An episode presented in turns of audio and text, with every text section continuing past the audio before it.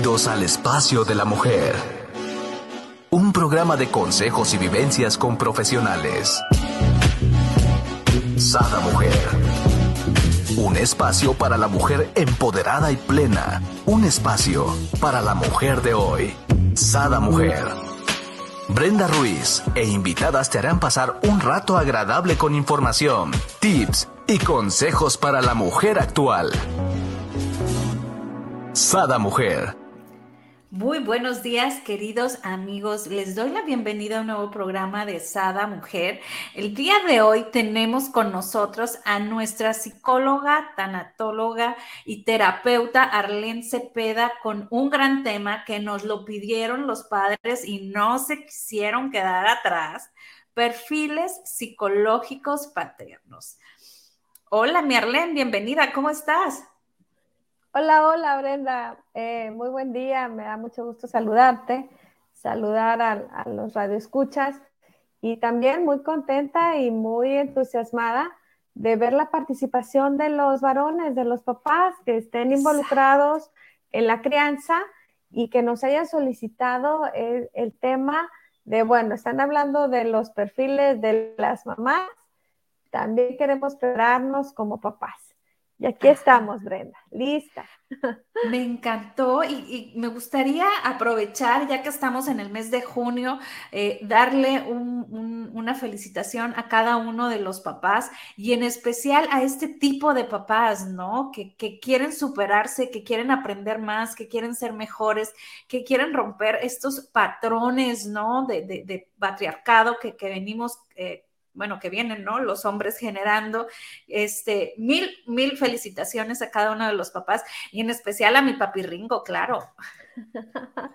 Yo también quiero felicitar a mi papá, papá, te mando muchos besos, eh, te doy muchas gracias de todo lo que me has acompañado como padre y eh, a todos los papás de la familia, a todos nuestros papás amigos y qué eh, buena sorpresa nos dan que existan papás que siguen el programa, que nos escuchan y que se preparan, ¿no? Entonces, eh, muy contentas de abordar este tema que nos solicitaron los papás.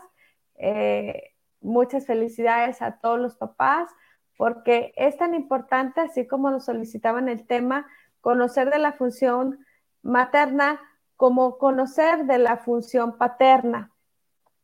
Y eh, existen ideas de que eh, la función eh, del papá no tiene el mismo nivel, a veces o la misma relevancia culturalmente, ¿no? A veces idealizamos, decíamos en el programa pasado, tanto la función materna, que sabemos que es de suma importancia, pero no minimicemos la importancia de la función eh, del padre, sobre todo la parte psicológica.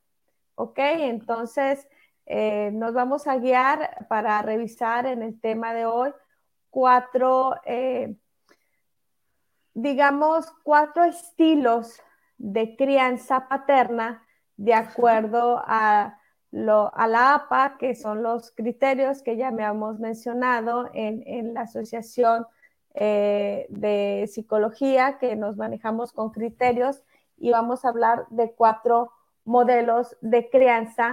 Existen más, pero en nuestro programa eh, eh, hoy vamos a hablar de cuatro modelos muy importantes, muy significativos, que nos dicen, al conocer este tipo de modelos de crianza paterna, nos van a ayudar, creo, a tener una buena función paterna.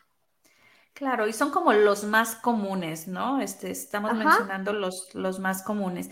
Y aquí yo creo que, hijo, la gran, la gran, gran, gran mayoría de nosotros eh, tuvimos padres autoritarios, ¿no?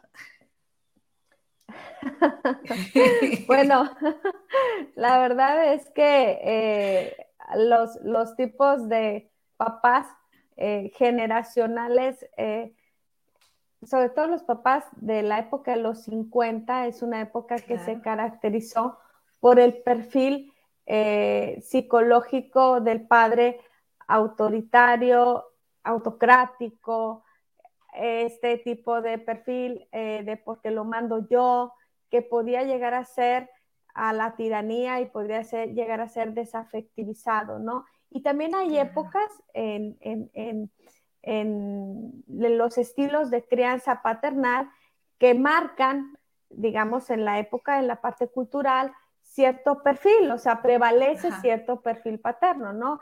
En la época de los 50, eh, la mayoría por el tipo de crianza, como comentábamos, es este tipo de papá con esas características, ¿no? Era un papá rígido, el papá que no eh, culturalmente y en esa época era todo como la, autoridad absoluta, el varón de aquella época eh, no podía usar eh, pantalones largos hasta que el papá lo autorizaba, eran pantalones cortos y había ciertos simbolismos para volverse adulto, ¿no?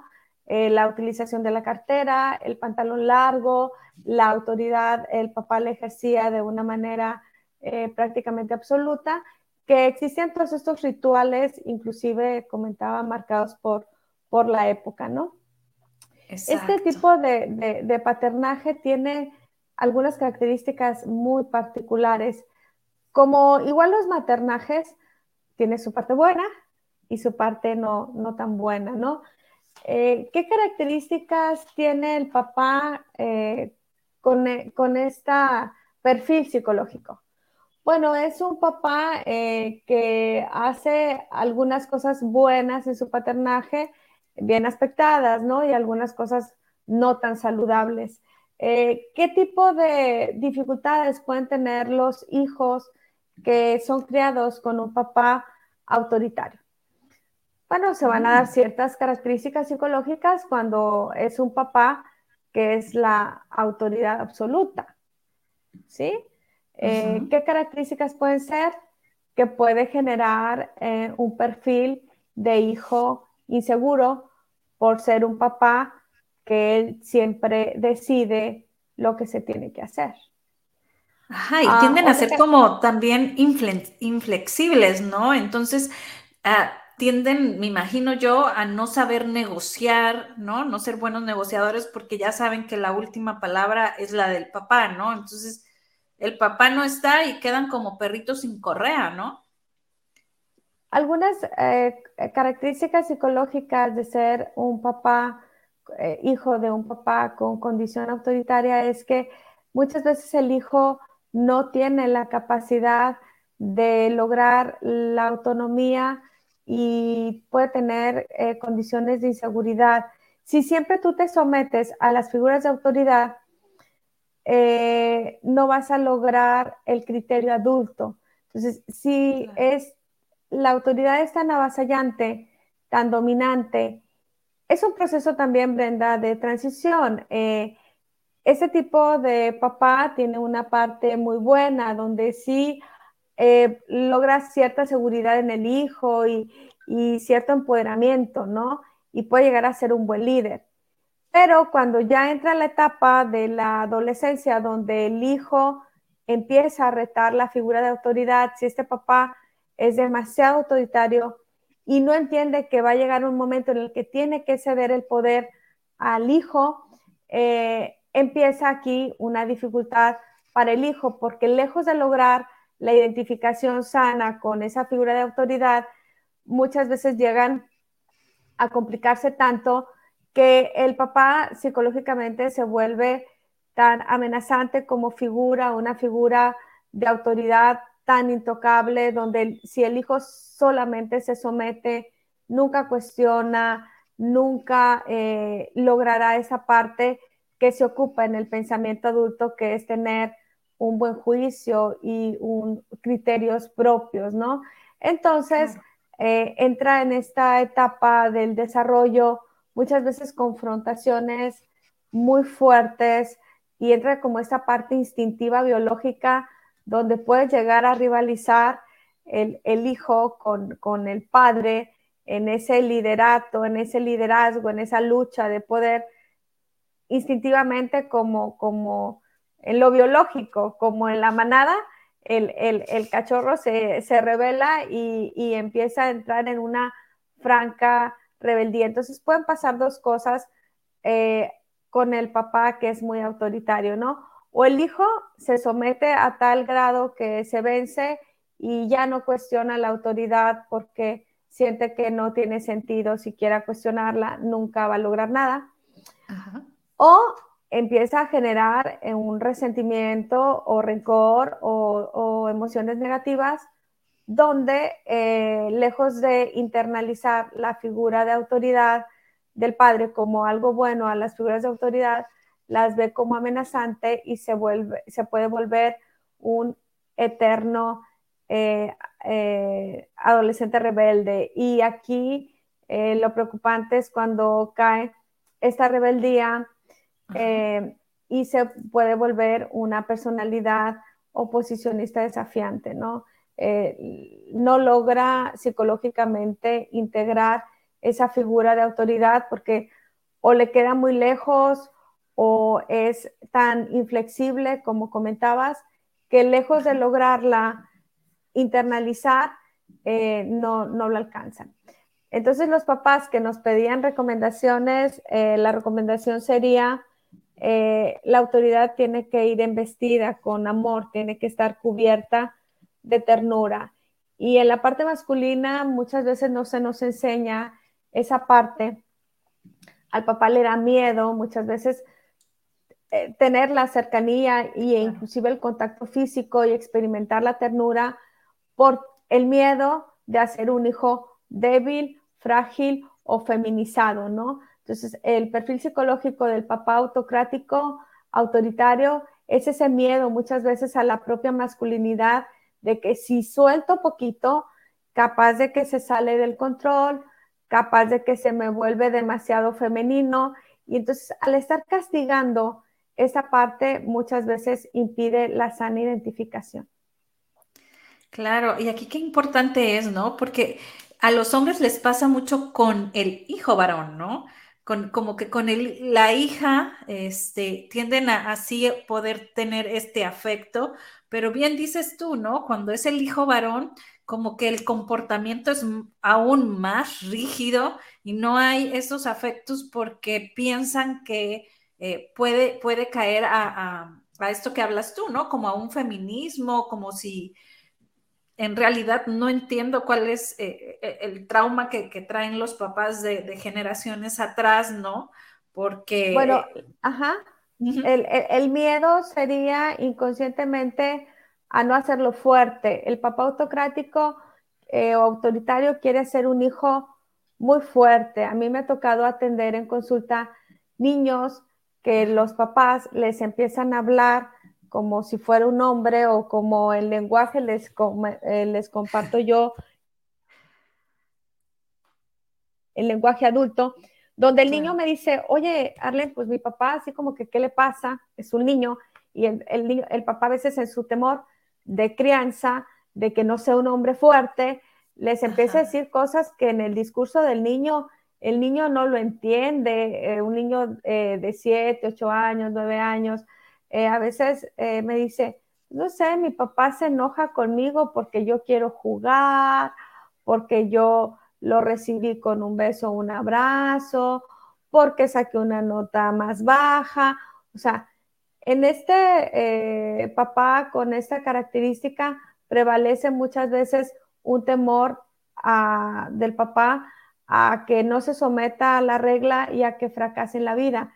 Claro, detrás, así como hablábamos de las mamás, detrás de estos papás hay una muy buena intención de que el hijo no fracase en la vida, pero muchas veces al ser demasiado autoritario, al ser demasiado rígido, regla, regla, regla, y no le da un espacio de la investidura de decir, el varón también puede experimentar afecto, ternura, cariño, y si no le acompaña desde esta parte, lejos muchas veces de lograr la sana identificación, puede entrar una dificultad, puede entrar mayor inseguridad en el hijo y por ende eh, eh, volverse a, luego un tipo de vínculo donde el vínculo se vuelva de rivalidad y rebeldía, ¿no? entre más se quiero imponer la ley, más fuera de la ley va a querer estar este tipo de personalidad y entonces es donde vienen los trastornos de personalidad que hemos mencionado, ¿no? Ese hijo que no se logra identificar con la autoridad y uh, ese temor del papá inconsciente muchas veces se puede volver manifiesto. Entonces, ¿qué queremos? Que la autoridad sí prevalezca, que el papá pueda hacer un uso de autoridad, pero donde esa eh, autoridad se ejerza de una manera humana, no militar, no eh, regla, regla sin afecto. Me encantó esta parte, ¿no? De una manera humana, ¿no? Porque sí, realmente eh, anulas, ¿no? El, ser, ¿no? Porque empiezas a poner reglas, reglas y, se anula, ¿no? La, lo que viene siendo el sentido humano, ¿no?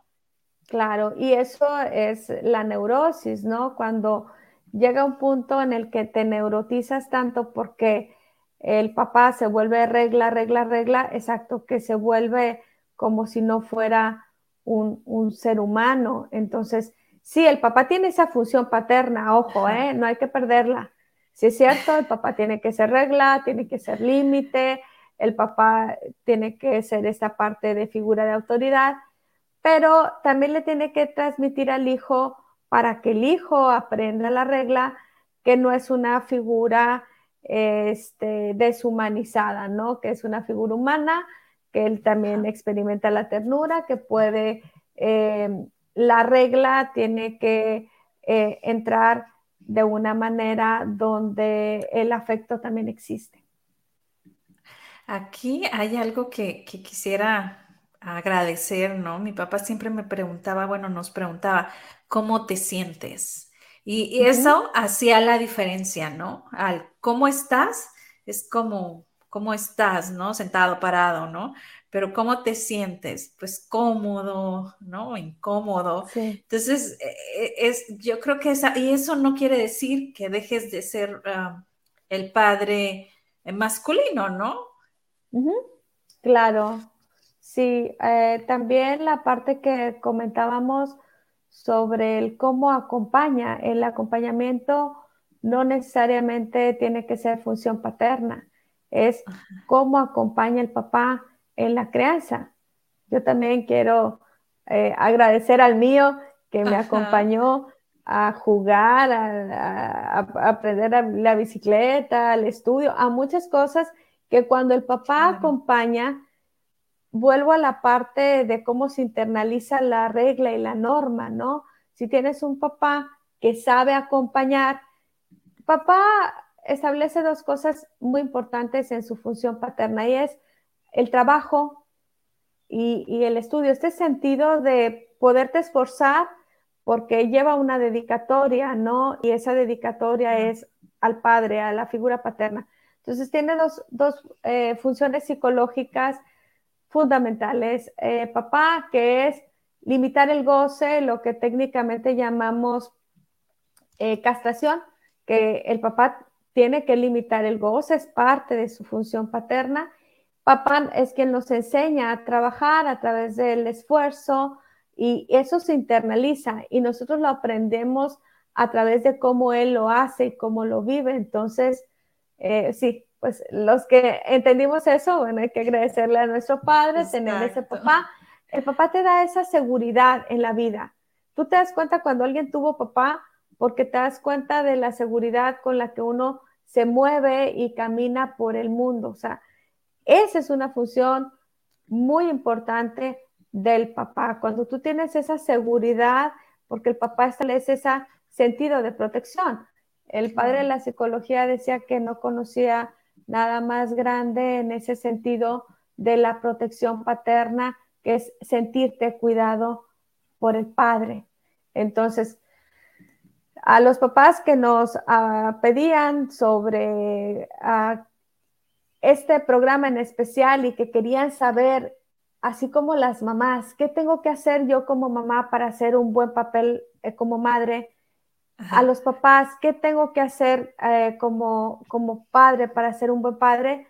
Hacer estas dos cosas fundamentales. limitar al hijo sin culpa, sin miedo, ¿sí? En vestido de amor, o sea, ser firme, ser firme, no tener miedo a esa firmeza, esa es su función paterna, siempre y cuando no vaya, que es lo que vamos a revisar hoy, en el abuso de los cuatro tipos que ya hemos visto, ¿no? Emocional o psicológico, físico, eh, sexual, o sea, siempre y cuando yo como papá no pase límites donde transgreda, papás no tengan miedo a limitar a sus hijos. Los hijos muchas veces están pidiendo el límite del papá y si el papá se hace como que el que a mí no me toca eh, y se hace el desentendido que caería en los otros perfiles que vamos a ver, no estás asumiendo tu rol como papá. Ser papá implica limitar el goce y eso no es agradable muchas veces ni para el hijo ni para el papá, pero esa es una función que tiene que hacer la figura de autoridad. Y la figura de autoridad eh, tiene que limitar esa parte de goce para instaurar psíquicamente los límites que son tan importantes para un buen funcionar en cualquier tipo de personalidad con un buen ajuste. Así es, me encanta cómo remarcas esta parte, ¿no? De, hay que eh, dejarles, eh, nosotros también, ¿no? a veces ponemos de mal de nuestra cosecha porque adquirimos esa parte donde ponemos los límites. Señoras, soltémoslos, eso lo tiene que poner el padre. Bueno, ya si el padre no lo pone, pues bueno, ¿no? Pero hay que, hay que dejar y permitir que cada uno funja su rol, ¿no?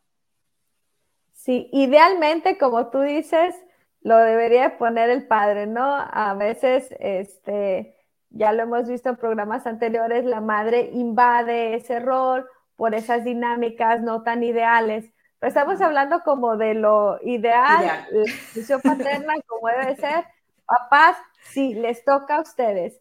Y precisamente dentro de los otros tipos de papás, vamos a ver cómo algunos papás le sacan un poquito la vuelta a ser papá y entonces eh, quieren eh, eh, tener los otros tipos de paternajes que, bueno, van a generar otro tipo de perfiles, ¿no? Okay, ¿Será como el permisivo? sí, ahorita ya revisamos el, el, perfil este, autoritario. autoritario. Sí, ah, vamos a, antes de entrar al permisivo, vamos a hablar del papá democrático. Es ese papá que, hace consenso por todo, ¿no? O sea, vamos a ir al restaurante y entonces como él no se quiere complicar, hablando de limitar los goces, entonces él dice, él hace consenso, si vamos a ir al restaurante, él hace votaciones, quiere quedar bien con todos y a ver, ¿a dónde vamos? Bueno, también tiene su parte buena y tiene su parte positiva este tipo de crianza de paternaje, ¿no?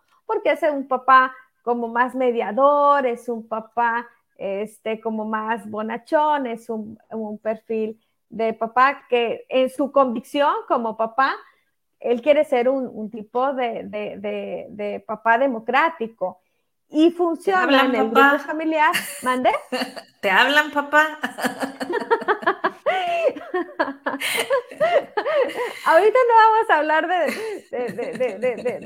este, de, los, de los propiamente de nuestros papás, pero les mandamos saludos. bueno, aquí el tema es, exacto, él quiere eh, ser democrático, ¿no? claro, agradar a los hijos, agradar a la esposa, agradar a todo el mundo, ¿no? Entonces se las tiene que ingeniar, realmente son inteligentes. porque... ese tipo de papá democrático que te decía ese consenso, hasta pues si van a ir al, restaurante, ah, ¿y tú qué vas a querer? ¿Y tú? ¿Y tú? o sea, él no quiere quedar mal, ¿no? Y su paternaje, obviamente tiene una parte buena, porque eh, como tú comentabas, les preguntan los demás, a diferencia del papá democrático que él decide y que muchas veces va siendo, decíamos, hijos que luego eh, una dificultad del papá autoritario es que como él piensa por muchas veces por los hijos, les va quitando esa función que el hijo pueda pensar con su propio recurso y le genera un tipo de límite, porque luego ya el hijo se acostumbra a someterse tanto a la figura de autoridad que sabe además que lo va a hacer bien. Entonces, el, hijo va eh, perdiendo esa habilidad y esa capacidad. En el, en el caso del papá democrático, pues es un, un, papá que sí da como más, es un poco más flexible, da más permiso, es más mediador, es más mediático, pero la desventaja de este tipo de papá es que muchas veces también, como el tipo de, este líder, muchas veces se pierde y no logra el objetivo. El papá autoritario, pues desafectivizadamente muchas veces, pero va y logra y lleva al grupo familiar a donde es y él no pierde tiempo en hacer consenso. El papá democrático donde se pierde muchas veces es en que como hace consenso, se extravía a todos. Y muchas veces se pierde en la toma de la decisión adecuada eh, y hay cosas donde el tiempo, donde no hay tiempo, o sea, hay, hay algunas decisiones como padres que no tienes todo el tiempo para, para decidir o no puede este, todos opinar, ¿no? Eh, vamos a hacer consenso de una decisión importante como familia. No siempre van a entrar las decisiones o los criterios del niño o del adolescente, o sea, hay algunas donde no entra. Entonces, este papá, eh, digamos, este perfil de papá que siempre quiere ser así democrático, muchas veces este, queda como un buen coach. Claro, ¿no? Es más coach muchas veces que. Criticado por dos y, alabado por dos, poniéndole que son cuatro a los que quiere agradar, ¿no? O sea, pues está difícil, ¿no? Agradar a todos. Así es, y, y, sí acompaña, como decía, pero muchas veces en esa participación democrática se pierde y no se logra este, lo ideal en su función paterna, ¿verdad? ¿Por qué? Porque está más preocupado porque sus hijos sean felices y pierde lo que el papá autoritario no se extravía. El papá autoritario tiene clara su, que la educación y la función y es, es más desafectivizado y yo te tengo que formar. Este tipo de perfil de papá muchas veces se pierde en esa parte eh, de ser un poco más flexible y él, eh, ya cuando hay que confrontar mucho al hijo, él prefiere que sea feliz y ahí es donde se pierde un poco. Sí, es, por eso luego se, casan con mujeres muy autoritarias, ¿no? Con la mamá perfecta que veíamos. Exacto, no lo dije yo. Y entonces como se somete, él mismo se somete a la figura de autoridad, pues si le tiene miedo a la, señora, pues también muchas veces le tiene miedo al hijo y ahí es donde se pierde eh, a veces esa, esa línea de la claridad de lo que vendría siendo su función este, paterna. Pero el democrático no es, eh, es más, como te decía, más como un coach. Eh, el que vendría cayendo en ese, en ese tipo de sometimiento sería más bien el, perfil del padre permisivo. Ah, ok. O el pasivo. Ajá, el permisivo. El, tipo De, de padre permisivo es el que prefiere dejar que no imponer la autoridad por el miedo a que el hijo se revele. Muchas veces la característica de este perfil paterno es que viene de esas figuras que hablábamos de papá, donde él fue muy sometido o fue victimado o tuvo un papá demasiado autoritario, demasiado hostil o inclusive papás de los que ya hemos visto abusiva, con conducta violenta o, donde él, vivió alguna situación de trauma y conflicto, y al estarse defendiendo de no repetir el patrón, cae en la permisividad. Entonces, eh, hace como que no ve y ya cuando confronta el hijo, si el hijo se revela, él da así como que para atrás y dice, no, está bien, pues lo que tú digas, para no entrar en conflicto. Claro. Y ese tipo de papá, que es el papá permisivo, pues así como las mamás permisivas que ya mencionábamos en el programa de perfiles maternos. El papá permisivo también hace mucho daño porque si se va dando cuenta que el, hijo va pasando las líneas y para no tener conflicto prefiere hacer como que no ve, está siendo negligente y no está haciendo su función paterna. Y aquí, Arlen, eh, me encantaría reforzar un poquito. Es cuando vemos niños que hacen berrinche, es cuando vemos niños que realmente controlan a los papás, ¿no? Este, eh, no sé, a veces decimos, ay, es que ese niño, ¿por qué? Pues bueno, es que el papá es permisivo, no le vale churro que estén en un restaurante, el niño puede gritar, patalear, correr, brincar, o sea, no hay una disciplina, no hay un, un, aquí estás en un restaurante, debes de estar sentado, no, no hay el respeto al prójimo, ¿no? Tú lo dijiste, no hay un papá. O sea, para que se internalice la ley en la psique, Ajá tiene que haber un límite. Ah, yo decía que eso técnicamente lo llamamos eh, castración. La castración psicológica es el limitar los goces.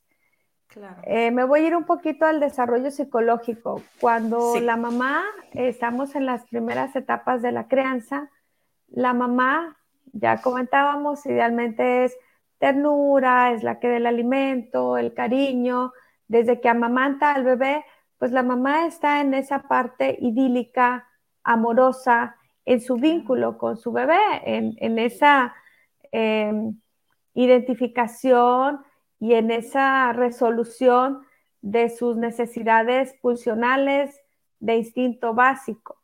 la mamá, en esa vinculación, que el primer vínculo, ya decíamos, profundo es mamá, mamá va a presentar a ese tercero, que es papá.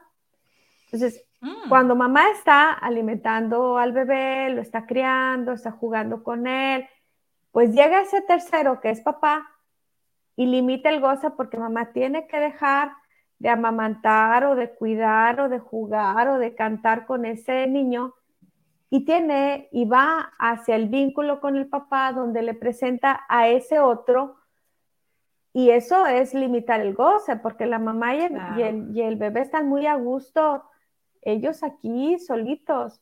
Y empieza a aparecer esa figura psicológica, que es ese tercero, que cuando aparece, pues va a limitar el goce, el goce del hijo y el goce de la mamá. Entonces, esa función no es tan sencilla nadie quiere ser como que el malo del cuento. y entonces, entonces el papá no quiere ser el que haga muchas veces esa función de ser el que limite. Claro, tiene que limitarlo, como decíamos, en, en ciertos momentos y con ciertas condiciones ideales. Cuando esa castración simbólica es como hablábamos en el primer perfil de crianza, el autoritario y es demasiado limitante y es altamente frustrante y es eh, que puede llegar a un punto donde al hijo eh, lo abusa o lo invalida, pues obviamente eso no es sano, ¿no? Estamos hablando de la condición normal que todo papá debería tener consciente que él es el, la autoridad o quien limita los goces en el hijo y, e instaura el orden. Claro que un hijo que el papá le enseña a dejar de jugar porque tiene que hacer la tarea, le, le quita, le limita, le sanciona, es la ley, pues por mucho que quiera al papá, pues uno este, no le agrada, al hijo no te va a agradar que te estén limitando el goce. Sin embargo, muchos, eh, cuando estamos hablando de estos cuatro estilos de, crianza, cuando el papá no le entra a su función paterna y tiene consciente que su rol va a ser limitar al hijo para darle esa condición psicológica de que él después solito aprenda a limitarse esos goces y ya se internalice la autoridad del padre aquí y aquí.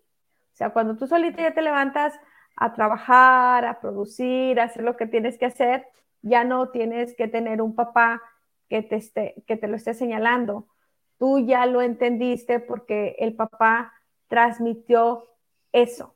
Entonces, en estos estilos de crianza de los que estamos hablando ahora, hay algunos, digamos, defectos, pues, en esa crianza eh, inadecuada, donde en el caso del, del papá autoritario, sí limita, pero limita de una manera eh, desafectivizada. En el democrático, él es un papá que quiere ser la buena onda, ser amigo, y, le a él le cuesta hacer esa función paterna porque le revive muchas veces el tipo de papá que tuvo. Entonces se está defendiendo de no ser el, el, malo del grupo familiar, el malo del cuento, el papá sancionador y muchas veces se pierde su función paterna. Eh, yo decía, ¿no? Haciendo el consenso, ¿no? De que eh, si la señora dice, no le vamos a dar permiso, este, y si le preguntamos si quiere. o, son, los papás que le dan opciones al hijo para cuando lo va a sancionar. Eh, le voy a decir que quiere que le castigue ese sería como eh, ese perfil, ¿no? Entonces, obviamente, ahí no va a entrar ley porque ya de entrada le estás dando el empoderamiento al hijo de las opciones de cómo quiere ser castigado. Y aunque nos suene a risa eh, y, nos, eh, y bromeemos un poco, este tipo de papás existen. Les dicen, a ver, ¿cómo quieres que te castigue? ¿Con el celular o te quito el internet? O sea, él no quiere ser el papá que limite, ¿no? Eso caería dentro de, ese tipo de perfil paterno. Wow, me, quedé así como pensando, porque en algún tiempo yo sí, a pesar de que fui muy estricta, yo sí fui de que, ok, ¿qué?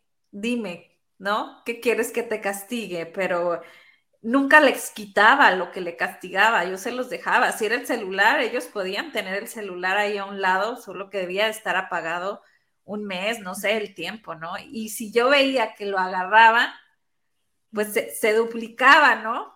Entonces, realmente era como más que nada crear su voluntad, ¿no? Para mí era bien importante el, que ellos solo formaran su voluntad de lo tengo aquí, pero no lo puedo agarrar y no lo voy a agarrar, ¿no? Porque sé que, que no debo.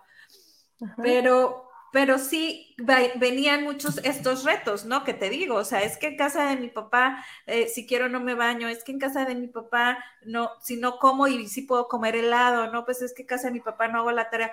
Y yo decía yo, pues bueno, vete a Disneylandia a ver qué, qué, qué es de ti en un futuro, ¿no?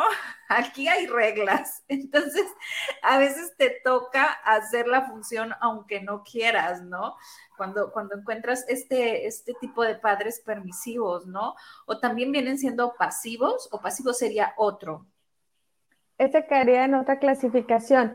Una eh, característica eh, buena, por así decirlo, de la primera clasificación que hablábamos con el ejemplo que nos das, hay un estudio en psicología social mm, sobre un caramelo, un bombón, donde nos explica cómo eh, el niño puede desarrollar su fortaleza y su empoderamiento personal, lo que nosotros llamamos fuerza personal. Y al niño se le pone frente a un eh, bombón o un caramelo y se le dice que si él resiste estar frente a ese apetitoso bombón, y lo huele y está ahí frente a él, eh, tiene la opción de tomarlo, así como el ejemplo del celular que se está. Puedes tomarlo eh, o si resistes lo suficiente, tú eh, duras los 10 minutos y no te lo comes y resistes, vas a tener dos bombones. Bueno, este estudio se hizo con una de las mejores universidades, los expertos en psicología social lo hicieron, es un estudio muy conocido donde de esta manera se fortalece esa parte y claro, después que se estudió a estos adultos, encontramos que a lo largo eran personas que tenían más fuerza personal al tener la capacidad de postergar el impulso. Entonces, en los perfiles de crianza paterno, en el primero, aún y con sus dificultades que ya mencionábamos, sí da, esa sería una de las ventajas de ese tipo de paternaje, que sí da este tipo de, de poder alcanzar eso, porque como es un papá que te frustra, pues, eh, esos hijos tienen esa fortaleza. Aquí lo ideal sería que los papás eh, tengan claro de que sí lo vas a frustrar, pero tiene que haber eh, frustración, gratificación. Y yo esperaría que con este programa logremos concientizar a los papás que si bien lo vas a frustrar, no llevarlos al extremo de lo físico, del abuso verbal, físico, con tal de que eh, logren las cosas, ¿no? Eh, él lo puede lograr cuando nosotros vamos llevándolos a cierta frustración, pero también gratificación, siempre y cuando no sea desafectivizada. Entonces, cuando tú tienes la capacidad de postergar el impulso, eh, logras las cosas en la vida y es una característica o ventaja de los papás de la primera clasificación. Autoritarios. Eh, autoritarios. De, que logra, logra, ¿no? O sea, bueno, pues es una característica. Sus este, ventajas debía de tener. si no todo es malo, ¿no? Como decíamos, eh, algunas ventajas y desventajas en los estilos de crianza, ¿no? Claro, los cuatro estilos que estamos hablando ahora, eh, lamentablemente, pues caen como los de los estilos maternos en algún grado de toxicidad, ¿ok? Claro. ¿Cuál sería el cuarto? El tercero, el, sería el que ya habíamos hablado ahorita un poquito, adelantándonos un poquito, el permisivo. Okay. Ese papá que ese sí, eh, decías tú en el súper, le bailan, eh, hacen lo que quieran y él no se va a mortificar por nada. Ese es un papá este, que, eh, realmente este, él no se quiere complicar, es el, perfil de papá que, quiere ser su amigo, que sí, él sí quiere ser su amigo, o sea, el, democrático, decíamos, bueno, es mediador, negociador, no, no, no, este prefiere ser su cuate y prefiere eh, quedar bien con el hijo antes de, que el hijo se incomode si le pone alguna este, regla. Entonces, ese sí es el papá, el papá permisivo, que él busca que el hijo lo quiera y extravía o de repente olvida la tarea porque en esa permisividad está más preocupado por la aprobación que le vaya a hacer el hijo que por cumplir con su función paterna son padres eh, que comentaba que están muy, muy centrados en, que, en tener hijos felices y que no los limitan y que la limitante que les dan es precisamente esa incapacidad para que el hijo se pueda desarrollar y pueda desarrollar sus capacidades, porque cuando tú frustras a un hijo, le, le enseñas a que él va a desarrollar con las herramientas que trae sus propias capacidades.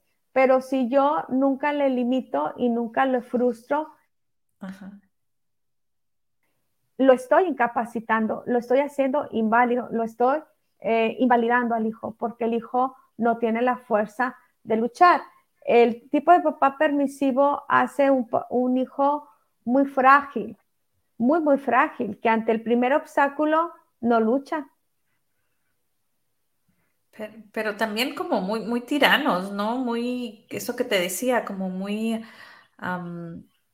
no sé si la palabra es chantajista o dramáticos, que por todo hacen un, show para obtener, obvio, su, su objetivo, ¿no?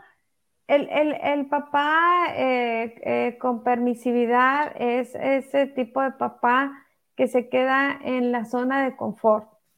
Eh, muchas veces estos perfiles, pues si es permisivo con el hijo porque no se quiere preocupar, también es negligente con sus, con sus otros compromisos paternos como la proveeduría. O sea, no nada más, obviamente, va a ser permisivo con el hijo al no ponerle normas, sino que se distrae y muchas veces es el tipo de papá que no se ocupa en sus otras funciones paternas, ¿no?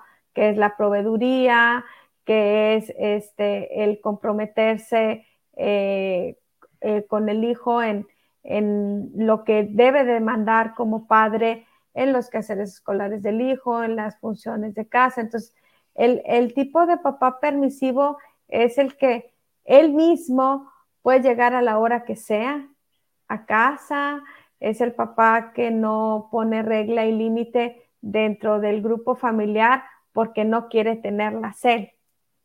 Y por eso es permisivo, ajá, por eso él prefiere no, no complicarse para no tener los compromisos de la vida adulta que incluye el, paternaje y es este tipo de papá que, lo delega, o sea, él no quiere tener reglas, no quiere tener normas, no quiere tener límites porque no las quiere tener para él. Y muchas veces este tipo de, hijos eh, son los hijos eh, que llamamos técnicamente hijos parentales, son estos hijos que toman el rol de ese papá y el hijo se vuelve el, adulto de la relación y cuida al papá y como es un papá permisivo y es un papá que no pone reglas, entonces el hijo muchas veces toma el rol adulto del papá, ¿no? O sea, él hace la función, el hijo del padre porque el padre este, no quiere eh, tener ah, nada que no lo haga feliz. Es este tipo de papás que quiere ser feliz, que en la vida él, él quiere eh, defenderse de ese papá que eh, probablemente trae en su cabeza que lo limitó y que fue autoritario y él no quiere repetir ese rol. Entonces, muchas veces, no digo que en todos los casos, pero muchas veces el hijo termina este, adoptándolo como si, como si el hijo fuera, fuera él, ¿no? Muchas veces el que lleva el dinero a la casa o el que hace la función es el propio hijo. Ajá. O el que da los consejos, ¿no? Sí, sí, sí, sí. Sí, se queda. Totalmente, me estás diciendo y me estoy acordando de mi hijo. Y, sí, dices, pues aquí quién es el adulto, ¿no? ¿Quién da los consejos a quién? Recordé un caso, Brenda, en uno de los colegios, ya sabes, donde he trabajado en el departamento de psicología, recordé un caso de un chico ah, que caería en este patrón, ¿no? Eh, recuerdo que él, el, chico decía que empezó a llegar tarde en su adolescencia y empezaba a llegar tarde como una manera, obviamente, de llamar la atención a sus padres para ver si sus padres lo limitaban y y él me decía, es que mi papá no tiene autoridad, no, no, no, no tiene autoridad en casa, o sea, no, no, no ejerce la autoridad. Entonces empezó a tener problemas eh, de, llegar tarde, de, de quedarse atrapado en la fiesta, de querer iniciar este, con, con, consumo, de ser muy buen estudiante. Este chico empezó a descuidarse porque no, no se identificaba con el papá, no admiraba al papá, ¿no? Y entonces una de las veces, este, pues él esperando que alguna vez el papá era, oye, pues ¿por qué estás llegando tan tarde o, qué te está pasando? Y se da cuenta que el papá finalmente este, era tan permisivo que él no quería meterse en, en problema con el hijo, ¿no? Y yo dije, bueno, ¿cómo le hago para que este chico, muy buen estudiante, quería estudiar medicina y bueno, un, que sí estudió y, me da mucho gusto, saludos. Y, pero yo decía, bueno, hay que hacerle ver a este chico que se está equivocando, ¿no? Y entonces, pues como no, como no, eh, no había eh, orden en, en, esa casa, no había autoridad, y la mamá, bueno, sí preocupada por el hijo, acude ahí al departamento de psicología para la asesoría. Entonces yo le digo al chico, este, pues ya eh, llega a su asesoría y le digo, mira, este, pues que llegaste tarde de nuevo y que, y que este, y pues que no estás cumpliendo con ciertas cosas. Y entonces me dice, sí, porque pues mi papá es así, mi papá llega y no va a pasar nada y yo ya me cansé de ser siempre el, ah, estudiante responsable y demás. Y pues ya me cansé y finalmente no pasa nada, este, sigue la familia y las cosas disfuncionales en casa. Y le digo, ok, este, pero papá no dice nada, ¿verdad? No, no, no dice nada.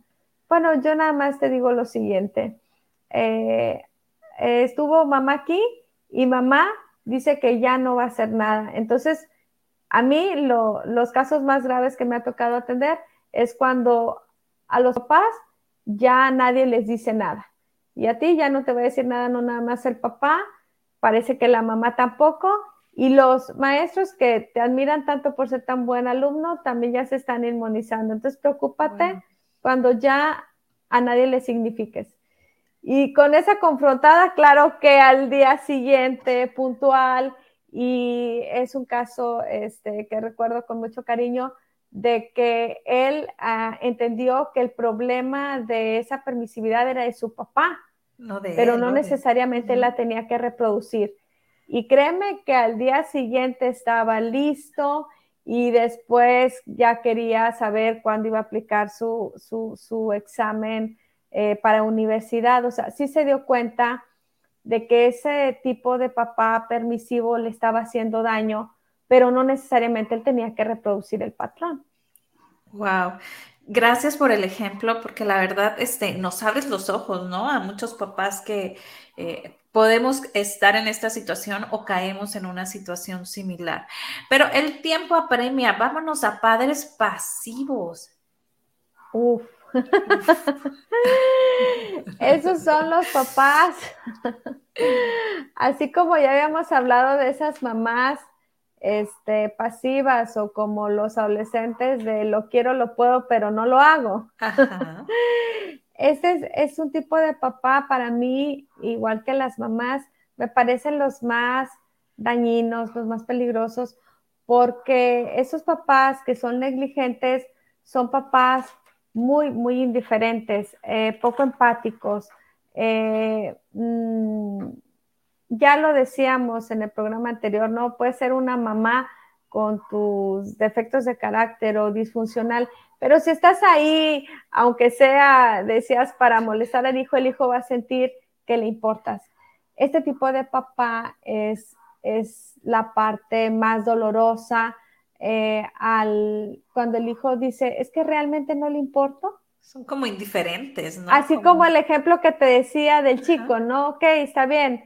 Eh, al parecer no le, no le importas al papá, pero ya la mamá se está cansando y si le sigues, este, los demás también se van a cansar si tú no respetas las reglas o los límites. Entonces, el papá negligente o el papá indiferente es el papá que aparentemente no hace daño porque no es violento, no molesta o no es abusivo verbal o no transgrede sexualmente. O sea, pudieras decir, bueno, pero este no lo daña.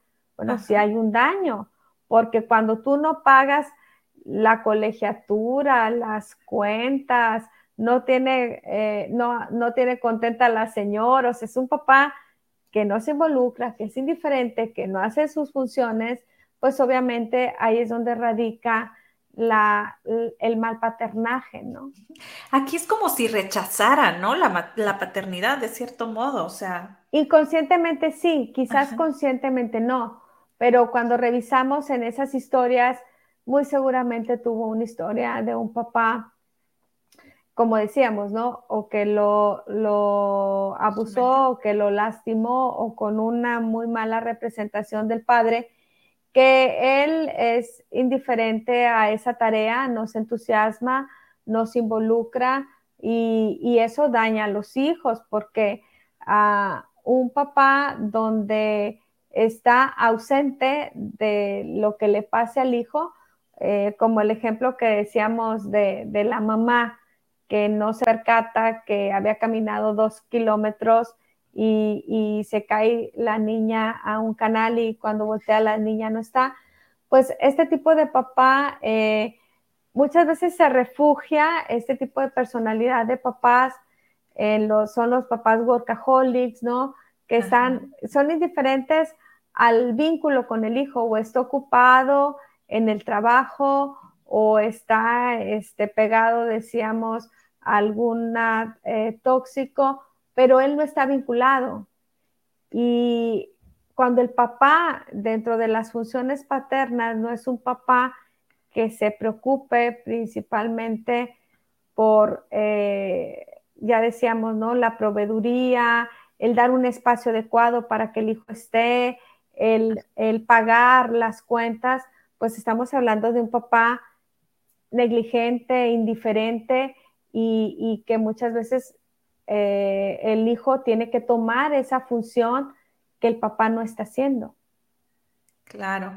Y aquí es bien delicada esta parte que nos dices, ¿no? Es, es, como, por ejemplo, esos papás de que les hablas y están en el teléfono y te dicen sí, y, te dejan hablando y ellos están en el teléfono o trabajando en la computadora, o, pero sienten que ya te dieron el tiempo, igual y ni te escucharon, ¿verdad? Lo que dijiste. Porque bien están en, en otro, no hay ese, esa conexión afectiva, pudiéramos decir, ¿no? Pero ojalá y estuvieran nada más conectados o desconectados en eso. Hay muchos eh, chicos que me dicen que les cacharon, me, ha tocado casos que les cacharon al papá en el internet, pero en la pornografía, que les cacharon, o sea, distraídos, como decía, ¿no? En alcohol, en, alguna adicción, en, en, te digo, inclusive en pornografía, donde el chico se da cuenta de que el papá está distraído en otras cosas y que está muy alejado de el involucrarse realmente con, con él en esa comunicación. Entonces, eh, la negligencia del papá eh, no siempre es ah, en un tipo de abandono eh, de no pasar tiempo con el chico. O sea, eh, la negligencia o este tipo de indiferencia es cuando estamos hablando de ya casos más graves donde ni siquiera eh, son papás conscientes de que hay que pagar cuentas. Me ha tocado muchos casos de señores realmente se molestan eh, al cubrir las necesidades muy básicas, Brenda, de los hijos, que los hijos eh, cuesta, que, ir a la, escuela cuesta, que son responsables de la educación, de la proveeduría, lo que hablaba del espacio físico, brindar una casa. Entonces, yo ah, creo que los eh, de estos cuatro este, modelos que hablábamos del papá autocrático, del papá democrático, del papá eh, permisivo, del papá negligente, estos tipos de estilos afectivos de crianza, eh, creo que los papás, eh, al menos así como hablábamos de la mamá, la parte fundamental que tendrían que tener un poquito más consciente o me gustaría que llegara esa parte es mm, el ser conscientes de que tienen que poner límites y reglas esa es una función paterna. No es ser amigos, no es ser su cuate, no, es poner reglas y límites. Enseñar el trabajo, obviamente desde lo legal, es otra función paterna. Y la parte que tiene que ver obviamente con, la proveeduría y el bienestar es otra función paterna. Si los papás que nos escucharon y que nos pidieron el programa este, del día de hoy tienen conciencia de eso, va a haber una mejor eh, función paterna porque se van a poder internalizar reglas y límites.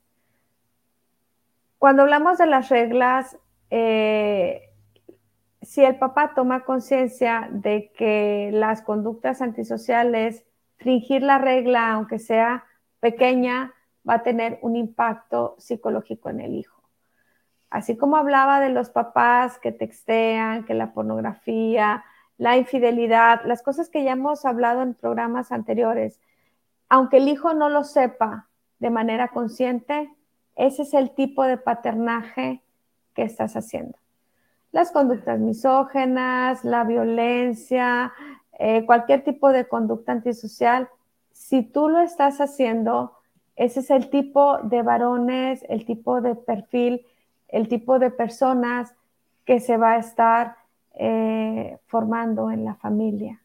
O sea, sí hay una responsabilidad en el tipo de paternaje y es muy, muy importante. Cuando el papá abandona, abandona su tarea, abandona su función psicológica, hay un tipo de perfil característico. Son tres características fundamentales del papá abandonador. Y el papá abandona no porque se vaya físicamente o porque murió o porque abandonó a la señora o porque está pegado a droga legal o ilegal. No. Hay papás, decíamos, como estos abandonadores que no le quieren entrar a su función paterna. Cuando un papá abandona su tarea, va a generar un tipo de personalidad que tiene tres características de las que hemos hablado de las personalidades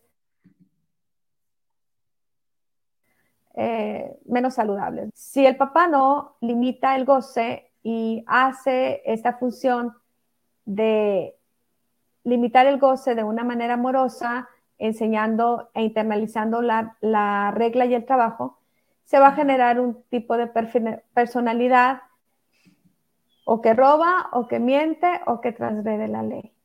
Eso es lo más importante de la función paterna. Qué fuerte lo que nos acabas de decir, pero muy cierto, ¿no? Entonces, papás, tomemos acción, ¿no? Así como aquí les voy a dejar el programa de eh, perfiles maternos, porque también hay que cada quien agarrar su función, ¿no? En, esta familia y, y, hacerlo mejor, ¿no? Por nuestros hijos. Eh, de nuevo se nos fue el tiempo, ya les dimos pilón. ¿Algo más que nos quieras decir para estos hermosos papás que quieren lo mejor para sus hijos y hacen grandes cambios pequeños pues que se ven reflejados inmensos, ¿no? Claro, que, aquí hablamos de cuatro modelos de papás no ideales, pero que les damos las gracias a, los, a los papás, eh, a los papás que eh, son modelos ideales, que sigan siendo esos papás, el papá que sale a trabajar, el papá que es un buen ejemplo, el papá que hace la renuncia a todo lo que dijimos de los goces primarios y se juega la vida y que pasan muchas horas trabajando por ser proveedores, por ser buenos padres, los papás que acompañan, los hijos que hemos tenido esa bendición, que ya agradecimos a nuestros padres, eh, seguir que esos papás sigan porque son papás que necesitamos mucho en, en los tiempos actuales, ¿no? El papá que a pesar de haber ido a trabajar, se da el tiempo para jugar con el hijo, para acompañarlo, para disfrutarlo, para disfrutar a su familia, a su esposa, a los hijos, pues les queremos dar las gracias porque gracias a ellos estamos aquí. Así es, muchísimas gracias. Gracias a nuestros suegros, gracias a nuestros papás, gracias a los papás de nuestros hijos. A todos los papás. A todos los papás. A todos los papás en su día les, damos, les mandamos muchos besos y sobre todo muy gratas, mentes sorprendidas, papás. De, claro. De que vean programas que, que, que son para mujeres, o sea, ver estos papás que están involucrados y que están metidos aquí con nosotros y que son los que nos opinan y que nos apoyan. Un beso para todos. Feliz Día del Padre. Feliz Día del Padre. Abrazo fuerte, fuerte a la distancia y nos vamos con tu canción, que bueno, voy a tener que hacer una canción para los papás.